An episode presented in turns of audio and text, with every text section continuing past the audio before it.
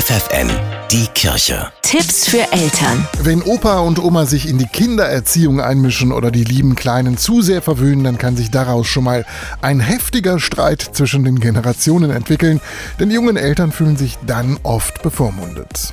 Ursula Landfermann von der Caritas Erziehungsberatung in Fechter.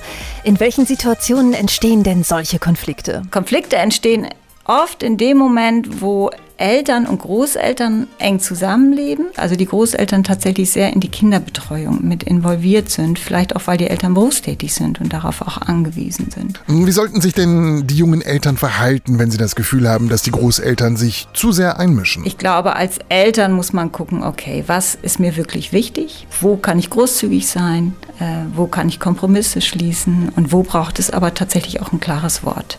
Ja, die Großeltern müssen dieses klare Wort dann aber auch annehmen, ohne gleich beleidigt zu sein. Was müssen sie denn dazu lernen? Großeltern müssen auch erst lernen, dass die Rollen sich eben verändert haben, das zu akzeptieren, dass jetzt die eigenen Kinder in der Verantwortung sind und ganz klar in der Verantwortung bleiben. Und als Großeltern habe ich eine andere Funktion. Andererseits muss man es ja aber auch nicht nur negativ sehen, wenn die Mutter mal einen Rat oder einen kleinen Tipp gibt. Es kann ja auch hilfreich sein. Nein, das ist wunderbar. Also wenn man so ein Gefühl hat, ich habe ja meine Mama und die kann ich fragen, das ist doch prima, weil es geht ja nicht nur um irgendwelche Ratgeber, sondern es geht auch viel um wirklich sich selber als, als neue Mutter gut aufgehoben zu fühlen und das auch wieder weiterzugeben. Das ist wunderbar, wenn das geht.